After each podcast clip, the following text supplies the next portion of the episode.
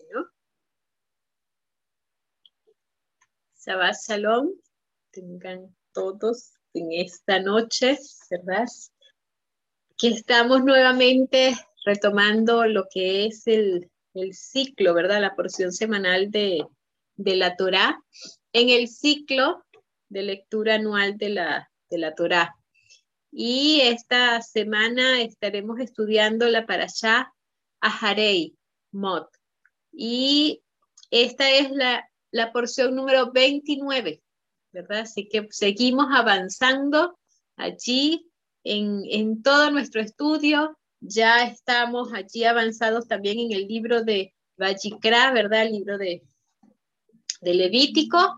Ahí vamos, ¿verdad? Estamos en el capítulo, estaremos o estuvimos estudiando esta semana, estamos estudiando esta semana Vajikra 16.1 hasta el 18.30, ¿verdad?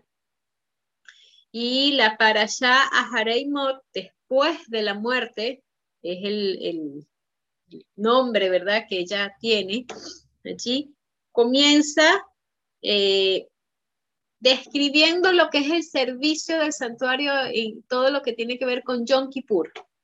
El ritual de Yom Kippur, el día de la eh, expiación, ¿verdad?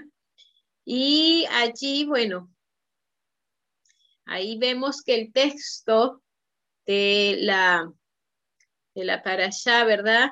Ahí cuando estamos iniciando, es el, realmente es el capítulo 16, el verso 2, es el, el cual se centra lo que es la lectura o el inicio, lo que le da este, el nombre a nuestra parasha. Eh, por supuesto, vamos a leer el 16.1 para darle la entrada, ¿verdad? Lo que sería este texto y a lo que vamos a estar un poco conversando allí. Dice, después que los dos hijos de Aarón murieron por haber ofrecido fuego profano ante el Señor, el Señor le dijo a Moshe, ¿verdad?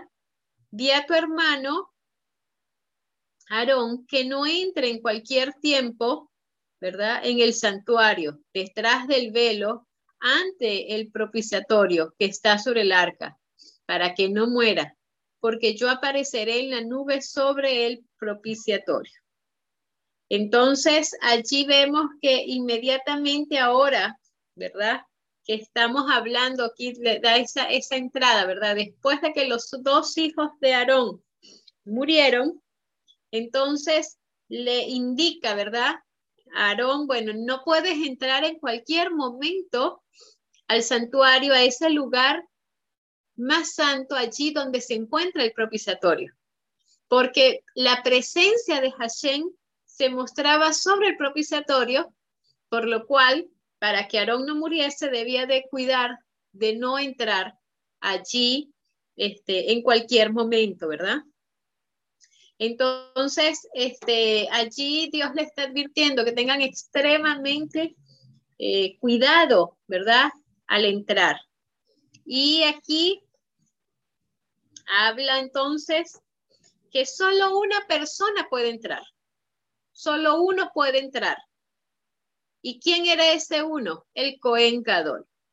El Cohen, ¿verdad? Gadol en este caso, en este momento es Aarón, pero su sucesor, hijos de Aarón, era el que podía continuar ese trabajo y el que iba a estar eh, con el permiso de Hashem o con la autorización de Hashem para poder entrar allí.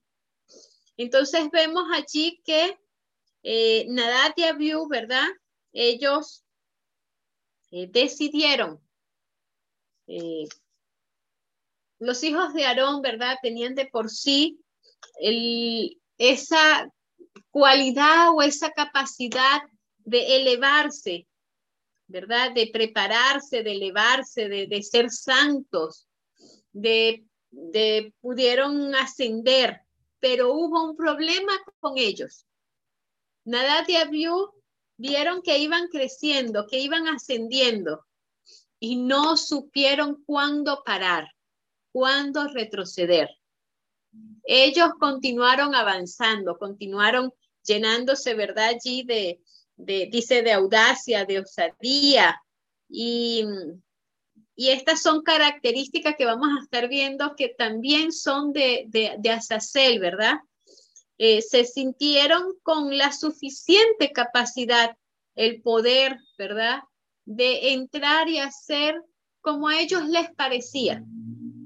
Entonces aquí eh, Dios entonces les dice, luego de la muerte de Nadab y Abiú, luego de que pasa toda esta situación, le advierte, ¿verdad? Contra la entrada no autorizada en el lugar santísimo.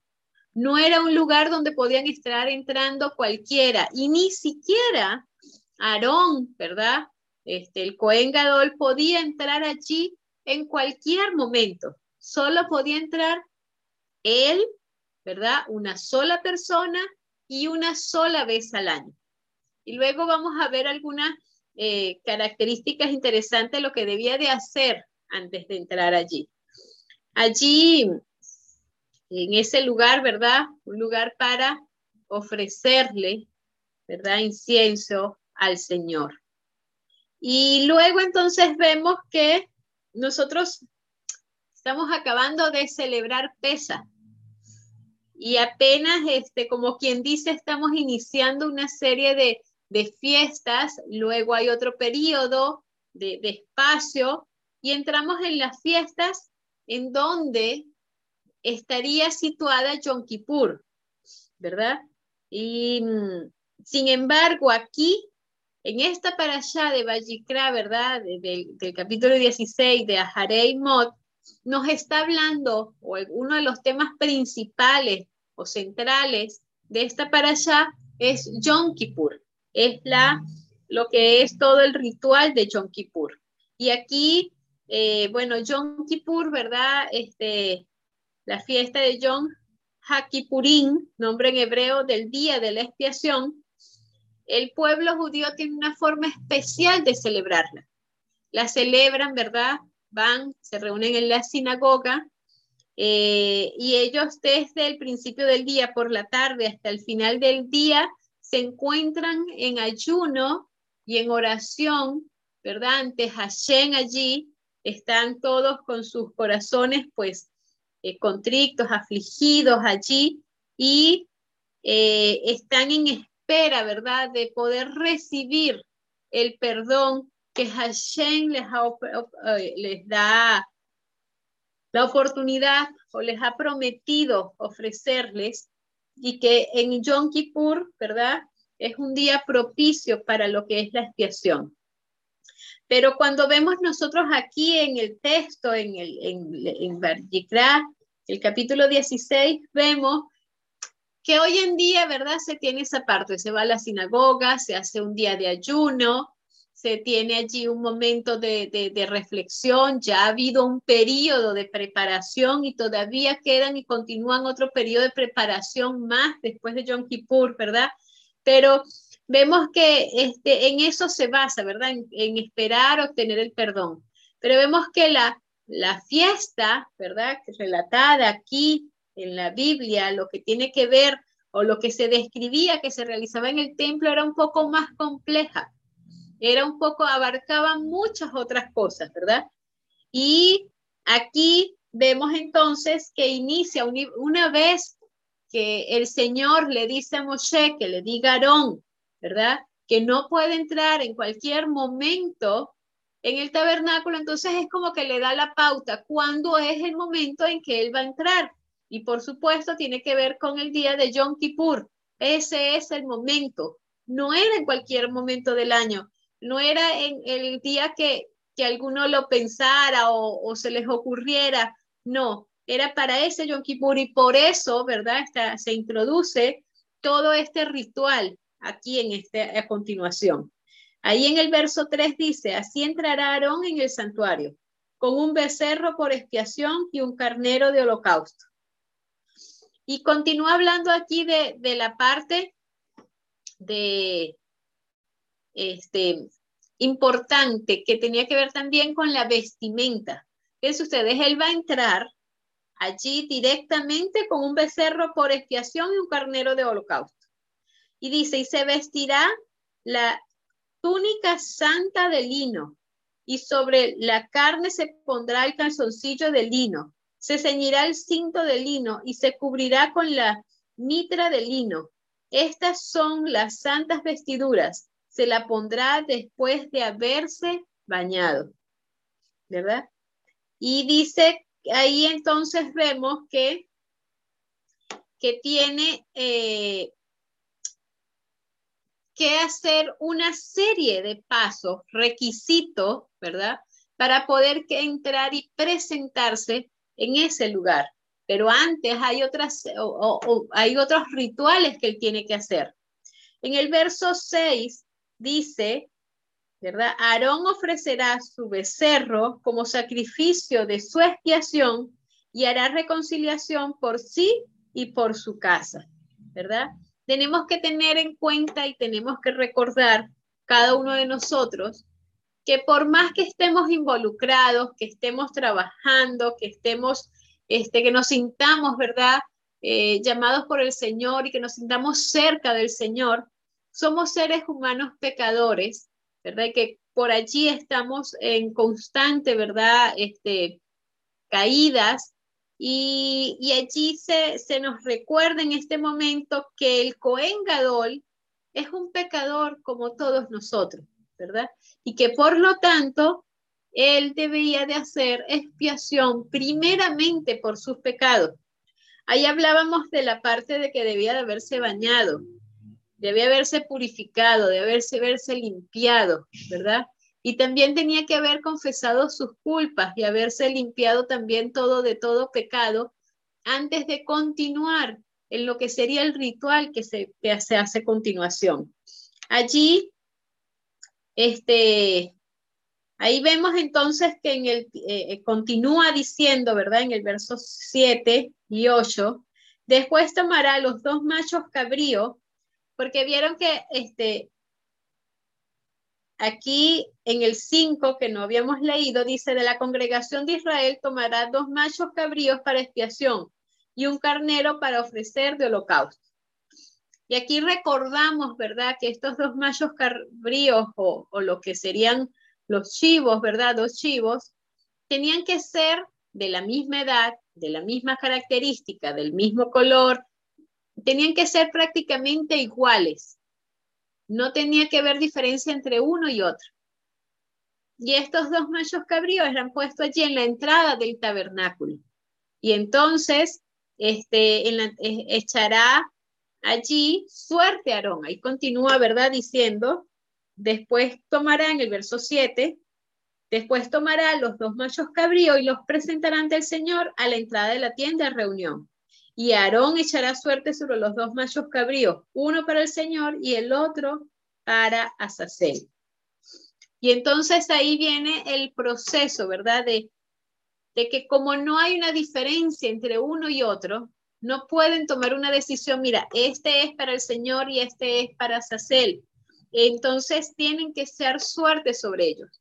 Y ahí a continuación, el macho cabrío que sale para el Señor, ¿verdad?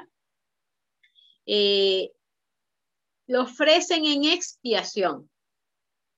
Y en el verso 10 continúa diciendo, pero el macho cabrío que tocó en suerte para Sacel, lo presentará vivo ante el Señor para efectuar la reconciliación sobre él y enviarlo al desierto como culpable.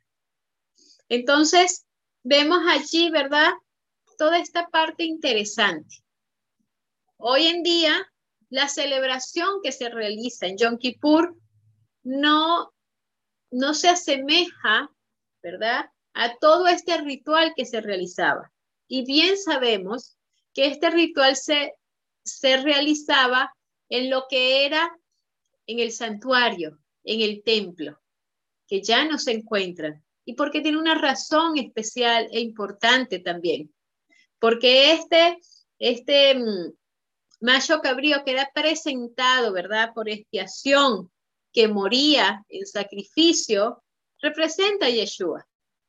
Así que ese sacrificio, como ya fue realizado, ya no continuamos realizándolo, pero vemos todo lo que conllevaba a este día de la expiación, para que veamos que este, es algo que debemos de comprender, que es complejo, que es un ritual bien presentado, bien preparado, porque Hashem así lo diseñó, pero que tenemos que comprenderlo, porque mientras se estaba realizando todo ese proceso, el pueblo tenía que recordar y tenía que entender que todo eso que se estaba realizando, él también era partícipe de ello.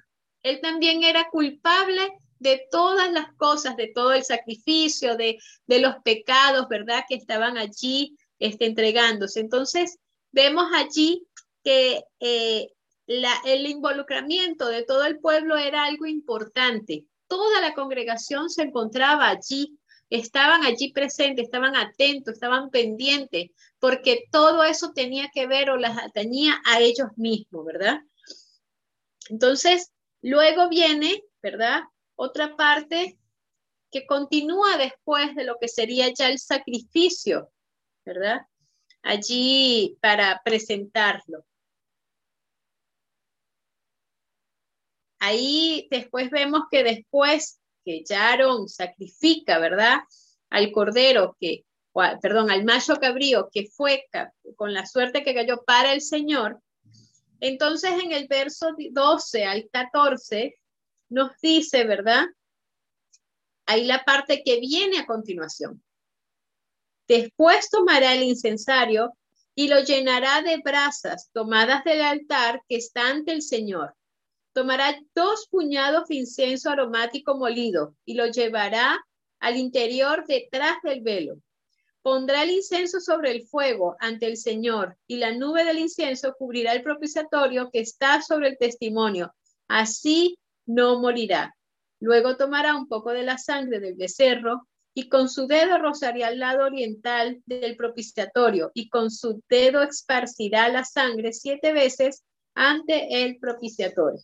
Y aquí vemos algo interesante que, que a veces eh, no lo tomamos, ¿verdad? A veces decimos, bueno, Aarón era, o el Cohen Gadol, ¿verdad? Porque no siempre fue Aarón, era el que tenía permitido entrar ahí en el lugar santísimo, ahí donde se encontraba el propiciatorio. Pero sin embargo, aquí vemos que el ritual que se realizaba incluso no le permitía al Cohen Gadol ver el propiciatorio.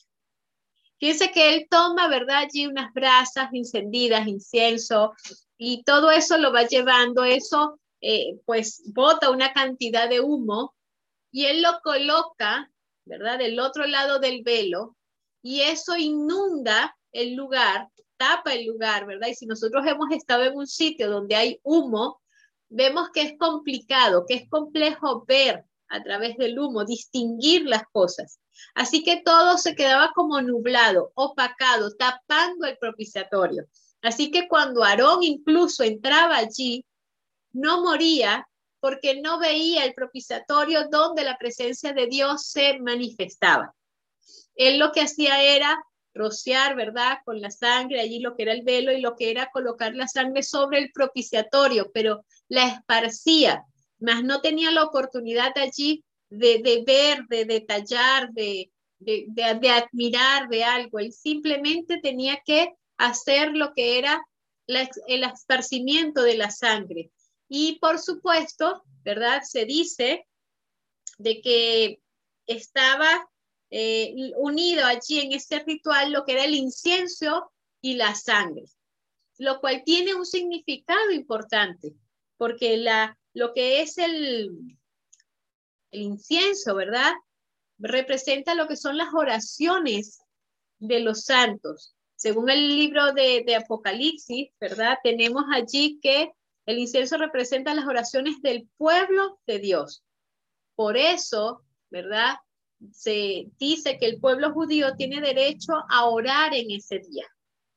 El incienso era presentado allí, era parte del ritual, era parte de, lo que era este, todo lo, lo concerniente a Yom Kippur, y el incienso estaba presente allí en el momento en que era esparcida la sangre, pero el pueblo se encontraba afuera, en ayuno, y se encontraba orando. Hoy en día, ¿verdad? Se tiene eso, todavía se mantiene la parte de orar, de, dirigirse al Señor en busca de perdón, con todo lo que tiene que ver con el incenso que se presentaba allí. Y por supuesto, ¿verdad? La sangre representa la sangre de Yeshua, que dio su vida por nuestro perdón. Entonces vemos ahora la parte que continúa, ¿verdad? Porque todo esto no termina aquí. Y si nosotros recordamos, en algún momento hablábamos de que el Cohen Gadol, ¿verdad? Debía de bañarse antes, eh, luego se vestía, ofrecía un sacrificio por sus pecados, luego él entraba allí, las personas afuera estaban atentas, esperando, y recordamos por allí este, a Zacarías, ¿verdad? Que estaban allí esperando ver si salía, si escuchaban, porque también tenían entonces esas campanitas que sonaban, porque el pueblo estaba atento allí. Presto, ¿será que se pudo cumplir la petición de perdón, la expiación de nuestros pecados o no? ¿Qué, qué habrá pasado? ¿Verdad? Estaban en, en una en un solo pensamiento, en un solo sentir. Luego Aarón que salía de allí, ¿verdad? Se quitaba sus vestiduras, debía volverse a bañar, debía de, volver a ofrecer sacrificio, porque era para representar, ¿verdad? De que aunque era el Cohen Gadol, era una persona pecadora que también necesitaba estar en armonía y en constante petición y arrepentimiento ante Hashem. Entonces vemos que ahora viene la parte interesante que después de rociar todo lo de la sangre, vamos a lo que sería eh, qué pasaba con el otro macho cabrío, ¿verdad? Con el que era para Azazel. Ahí, Levíticos 16, continuamos en Vallicrá 16, el verso 22, ¿verdad? Continúa diciendo, Ah, bueno, vamos a leer desde el, desde el 20, que habla todo lo de la culpa sobre Azazel. Cuando haya acabado de expiar, ¿verdad? El santuario, la tienda de reunión y el altar, Aarón hará llegar el macho cabrío vivo. Aarón pondrá sus dos manos sobre la cabeza del macho cabrío vivo y confesará sobre él todas las iniquidades, rebeliones y pecados de los israelitas, y los tendrá sobre la cabeza del macho cabrío, y lo expulsará al desierto por medio de un hombre asignado para esto. Este macho cabrío llevará sobre sí todas las iniquidades de ello a tierra deshabitada, y el hombre soltará el macho cabrío por el desierto. Después, bueno, Aquí es donde viene lo, que les había dicho de Aarón, de quitarse las vestiduras y todo esto. Después Aarón entrará en la tienda de la reunión, se quitará los vestidos de lino que había puesto para entrar en el santuario y los dejará allí. Luego se bañará en el lugar sagrado. Después de ponerse sus vestidos, saldrá y ofrecerá su holocausto y el holocausto del pueblo y hará la reconciliación por sí y por el pueblo. Entonces vemos allí, ¿verdad? Todo lo que tiene que ver con todo este ritual. Aquí vemos entonces el macho cabrío es vivo que es presentado allí ante Aarón. El otro macho cabrío fue sacrificado y con él se realizó lo que fue el proceso de expiación de los pecados. Pero entonces está esta otra parte que traen al otro macho cabrío vivo, le colocan sobre sus manos todo lo que tenía que ser los pecados del pueblo allí y que tienen que ver, por supuesto, con los pecados entre el ser humano y el Todopoderoso. Y luego, ¿verdad? Él es enviado a un sitio deshabitado, al desierto. Y ahí este, veía de años anteriores que el macho cabrío era colocado, llevado hacia, hacia un sitio, ¿verdad? Allí en una, como en un abismo, como se habla allí. Eh, se coloca allí y, y bueno, a su suerte para que muera en el desierto, para que muera por sí solo, no es sacrificado, no es degollado, no es, no es puesto allí, ¿verdad?, en holocausto. Él no es el que espía los pecados del pueblo, porque el que espía los pecados del pueblo es el que es para el Señor, que en este caso representa a Yeshua, el único que puede expiar los pecados del pueblo. El otro, por supuesto, no se realiza en sacrificio representando que más ninguna otra persona puede expiar los pecados que cada uno de nosotros cometemos. Solamente, ¿verdad? Yeshua, el Mashiach, es el que podía llevar sobre sí todo esto. Entonces, eh, viene aquí, ¿verdad? Em, que hay una parte que muchas personas a veces eh, o en oportunidades han confundido o han asociado al macho cabrío hasta ser con el Mashiach. Y eso es una tremenda ignorancia que existe, ¿verdad? Porque si uno lee todo este sacrificio, todo este proceso, todo este ritual, si lo comprendemos, si lo entendemos, vemos bien qué representa Sacel y qué representa, ¿verdad? El otro macho cabrío que es el macho cabrío que es para el Señor. Uno representa a Yeshua y el otro macho cabrío representa a Satanás, ¿verdad? Ahí vemos que, que eh, Azazel representa perdición, maldad, ¿verdad? Y tenemos que tener mucho cuidado, identificar, porque hay personas que se confunden como que el otro es el que lleva sobre sí los pecados del pueblo. Pero eso tiene que ver con todo lo que va a recaer en un futuro que aún no ha sucedido y es que va a recaer sobre el enemigo, sobre Satanás, al final de todos los tiempos, los pecados de todas las personas, porque él fue, ¿verdad?, el que el culpable, el que trajo el pecado a este mundo, a esta tierra. Pero quien hace expiación y quien es sacrificado es Yeshua, ¿verdad?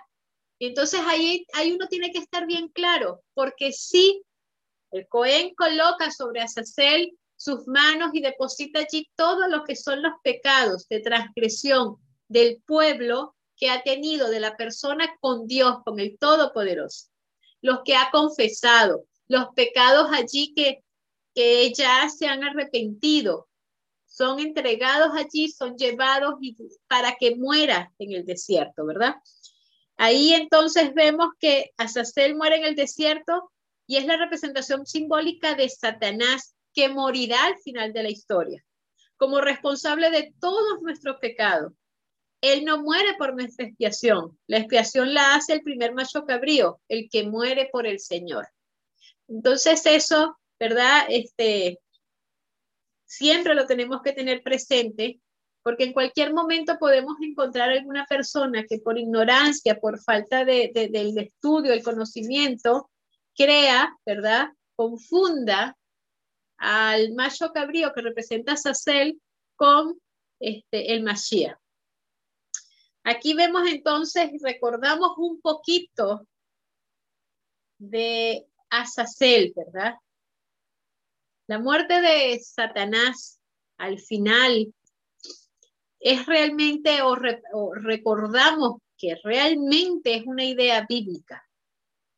Hay un ser comparado con el rey de Babilonia que se llama estrella de la mañana y que ha sido arrojado a la tierra.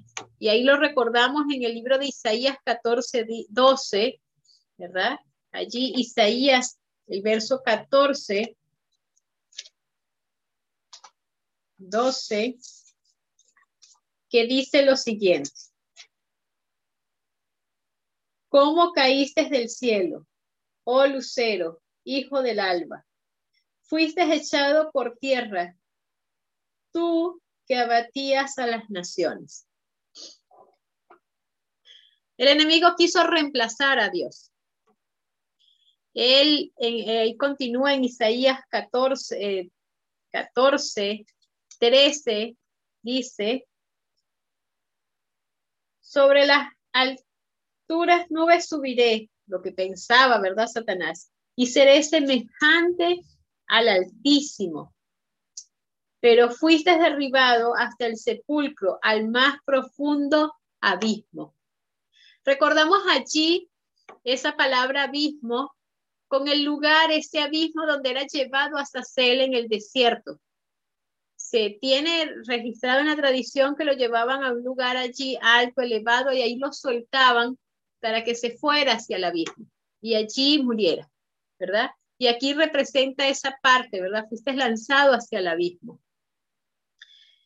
Y aquí, por supuesto, ¿verdad? Eh, al final, como vimos allí en el verso 15, pero fuiste derribado hasta el, hasta el sepulcro, al más profundo abismo. Al final, Satanás va a morir, va a acabar. Eh, aquí vemos entonces que recordamos lo que habla el Talmud, de que el mundo iba a estar seis mil años en pecado seis mil años iba a estar en, condenación del pecado y luego, ¿verdad? Iba a quedar eh, mil años el enemigo allí atado, desolado, en un lugar solo, apartado. ¿Qué es lo que está pasando aquí con Azazel? Es enviado al desierto, a un lugar deshabitado, donde no hay nadie allí. Y es la representación de esos mil años que el enemigo va a quedar, ¿verdad? En este mundo desolado, solo, y no va a poder hacer nada. Aquí, por supuesto, vemos entonces que esto nos, nos conecta, ¿verdad? Con Apocalipsis, el libro de Apocalipsis, el verso 20, ya para ver lo que está ahí escrito sobre ya estos, estos tiempos finales de esta historia y que conecta con todo lo que tiene que ver con Yom Kippur que tiene que ver con todo ese, ese proceso, ¿verdad? De purificación, de expiación y de fin del pecado. El capítulo 20, el verso 2 del libro Apocalipsis, el verso 2 y 3, dice, prendió al dragón, esa serpiente antigua, que es el diablo y Satanás, y lo ató por mil años, lo arrojó al abismo lo encerró y selló para que no engañe más a las naciones hasta que se cumplan mil años. Después tiene que ser suelto por un poco de tiempo. Entonces, el, este abismo, ¿verdad? Que vemos aquí, que nombra el libro Apocalipsis, está simbolizado en el ritual de Yom Kippur con el desierto a donde es enviado este macho cabrío, ¿verdad? Ahí, por, eh, por supuesto, recordamos nosotros que luego de esos mil años, cuando esos mil años hayan culminado, ¿verdad? De acuerdo ahí al Apocalipsis 27 y 8, cuando esos, esos mil años hayan culminado, Satanás será liberado de su prisión y saldrá a engañar a las naciones en los cuatro rincones de la tierra, a God y a Magot, ¿verdad? Para reunirlos para la batalla en, en números son como la arena en la orilla del mar. Ahí cuando veía eso, ¿verdad? Leía y recordaba, decía, qué triste, ¿verdad? Como la arena del mar se le prometió a Abraham que sería su descendencia, como las estrellas de los cielos. Pero aquí vemos que al final del tiempo, cuando pasen esos mil años, vengan otra vez las personas y resuciten ya para final, perdición, dice que va a reunir a las personas, Satanás los va a convocar para la batalla contra la ciudad santa y dice que son como la arena del mar. Y eso es triste, ¿verdad? Porque eso está significando, simbolizando la cantidad tan grande de personas que no van a poder entrar a la ciudad santa la cantidad de personas que se dejaron engañar por Satanás y que se fueron entonces a esa perdición. Este, por supuesto, nosotros recordamos, ahí en el Apocalipsis 20:10 dice que, y el diablo que los engañaba fue arrojado al lago de azufre ardiente donde había sido arrojado la bestia y el falso profeta, y serán atormentados día y noche por los siglos de los siglos. Pero recordamos bien que esto no es que va a ser un fuego que va a durar para siempre, porque en el versículo 14, ¿verdad? Explica que entonces la muerte y el Hades fueron arrojados al lago de fuego. El lago de fuego es la muerte segunda. La muerte de donde no va a haber más oportunidad de resurrección, ¿verdad? La muerte definitiva donde nadie regresa. A ese lugar va a ser arrojado Satanás, a un lugar donde ya no va a regresar más, donde ya no va a volver a hacer daño. Entonces vemos nosotros y entendemos en esta parasha de Aharei que Yom Kippur es la descripción de la historia religiosa y de la humanidad. El hombre, ¿verdad?, huyó de Dios cuando pecó, cuando este, cometió, ¿verdad?, esa infracción allí en el, en el Edén. Él, por supuesto, eh, huye de Dios fuera del santuario. Pero Yeshua quiso venir y estar nuevamente entre su pueblo. Y entonces vemos aquí cuando comienza todo este proceso de Yom Kippur, todo este proceso de redención, de expiación para el pueblo. Si bien lo vemos ya representado aquí en el santuario, cuando se le establece a Aarón, desde el mismo inicio, cuando se hacen los sacrificios, que representan a Yeshua, ya está, ¿verdad? Inmerso allí lo que es todo lo que sería el Yom Kippur. Allí vemos que este, Yeshua vino a dar su vida por nosotros. Ahí vimos que en ese momento en que él vino a dar su vida, es el momento en que muere ese, ese macho cabrío por el Señor. Y cuando él resucita, ascendió a los cielos y entró en ese lugar santísimo a interceder por cada uno de nosotros. Él nos está purificando actualmente de nuestros pecados. Y al final de ese tiempo, Yom Kippur, ¿verdad? De acuerdo con la traducción la tradición judía, después de los seis mil años, él regresará a la tierra, como el Cohen Gadol regresó al patio. Recuérdense ustedes que el Cohen Gadol entra allí, pero luego regresa al patio. Y en el patio todos lo están esperando. Están a la expectativa, están allí inmersos, allí pensando, escuchando, pendientes de que regrese. Asimismo estamos nosotros hoy en día. Estamos esperando que el Cohen Gadol regrese, regrese al patio exterior allí para poderlo ver, para poder saber que el proceso de purificación, el proceso de expiación se ha cumplido. Él pondrá toda la responsabilidad. Cuando el Masías venga, Él va a poner toda la responsabilidad en el macho cabrío de Azazel, que es el diablo, quien será enviado al desierto por mil años y luego morirá en el lago de fuego. Nuestro Cohen Gadol cambiará nuestras ropas y nos introducirá en la, a, cada uno de nosotros en la eternidad, donde por supuesto no habrá más llanto, ni muerte, ni dolor, ni clamor, ¿verdad? Este, es por eso que luego de Yom Kippur, inmediatamente de Yom Kippur, el pueblo judío celebra la fiesta de los tabernáculos con alegría, porque nosotros recordamos lo que eso significa. Cuando es Yom Kippur, el Cohen Gadol salió al patio exterior a encontrarse con el pueblo y a introducirlos para la eternidad. Y luego, por supuesto, ¿verdad? Hoy en día y también desde el tiempo bíblico se celebra automáticamente, seguidamente de eso, la fiesta de los tabernáculos, esa estadía, ¿verdad? En el cielo, esa estadía con, con Yeshua. Ahí, este, vemos entonces y nos podemos hacer la pregunta. En Yom Kippur, el día de la expiación, el día del perdón, expía, expía todos nuestros pecados y ahí vemos entonces y recordamos que la expiación que se hace es de los pecados cometidos entre nosotros y el Todopoderoso. entre nosotros y el Señor.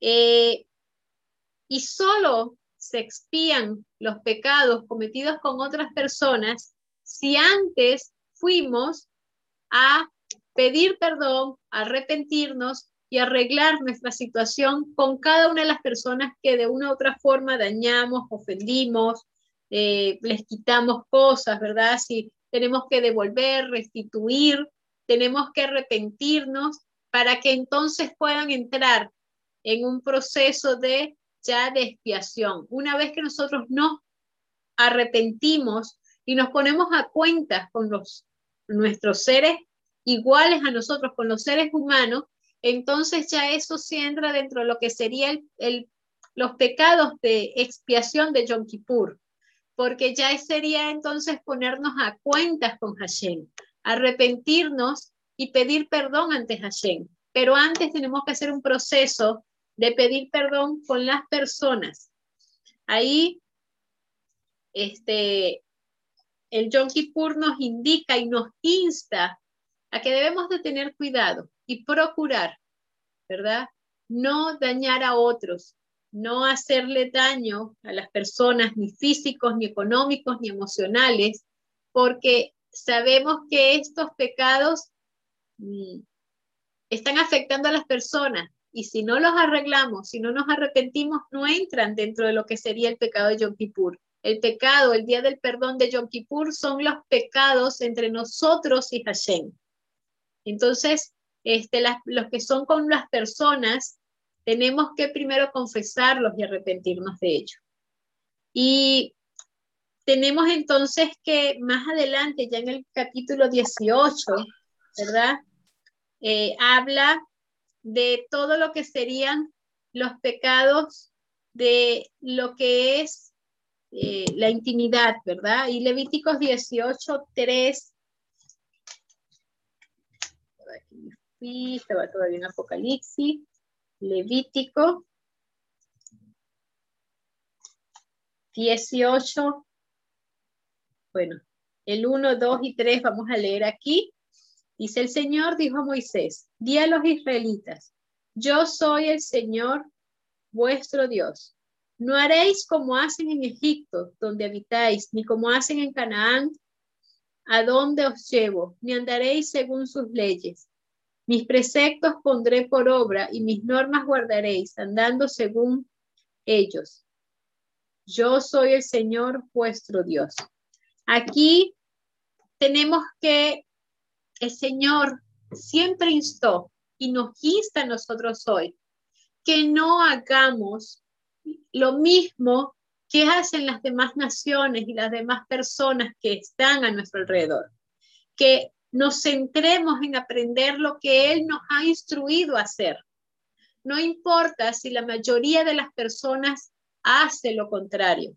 Nosotros debemos de mantenernos firmes, de permanecer firmes y fieles. El Señor les está recordando, no hagan lo mismo que hacían las personas en Egipto, pero tampoco hagan lo que va hacen los habitantes de Canaán cuando yo les dé la tierra. Deben de ustedes ser fieles a los principios. Y allí habla una cantidad de, de todo lo que es las relaciones entre las personas, las relaciones íntimas, ¿verdad? Este, el sexo ilícito, lo que tiene que ver con la homosexualidad, todas estas cosas que el Señor prohíbe. Y, y todo esto también tiene que ver o se relaciona o se lee cuando se hace lo que son la celebración de Yom Kippur. ¿Verdad? Tiene que ver allí porque tiene, el Señor quiere que su pueblo sea un pueblo santo, que no se contamine con lo que está a su alrededor, que nos mantengamos fieles, que nos mantengamos apegados a, todas sus enseñanzas, ¿verdad? Sus enseñanzas permanecen, son para siempre. Estas enseñanzas que están aquí están todavía cumpliéndose hoy en día. Comenzaron, iniciaron hace miles de años atrás y aún continúan vigentes, porque en este momento nos acordamos que el Cohen Gadol, que nuestro Cohen Gadol Yeshua se encuentra en el lugar santísimo haciendo expiación por nuestros pecados. allí nos encontramos nosotros, ¿verdad? Elevando, en simbología del incienso, elevando oraciones a Hashem para pedir perdón por nuestros pecados.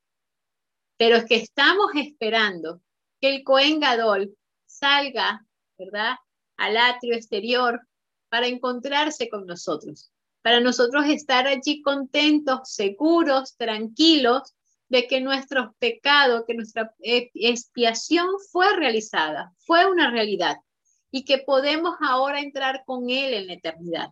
Que el Señor nos ayude a poder recordar que, y este, que, el, que el Cohen Gadol está intercediendo por nosotros. Que podamos nosotros poder recordar que su palabra todavía es vigente y que Él todavía nos insta a que no nos contaminemos con las demás naciones, con las demás, todo lo que nos rodea, que nos mantengamos puros para podernos encontrar y para podernos venir a buscar. Ahí recordamos lo que decía. Ahí Azazel va a estar con un ejército como la arena del mar. Muchas personas se perderán. Es lamentable, es triste, pero así va a ser. Que no seamos nosotros parte de eso, sino que seamos parte de lo que nos encontramos allí en las afueras del tabernáculo, en el atrio, esperando la llegada de nuestro Cohen de nuestro Mashiach. Que tengamos un Shabbat Shalom.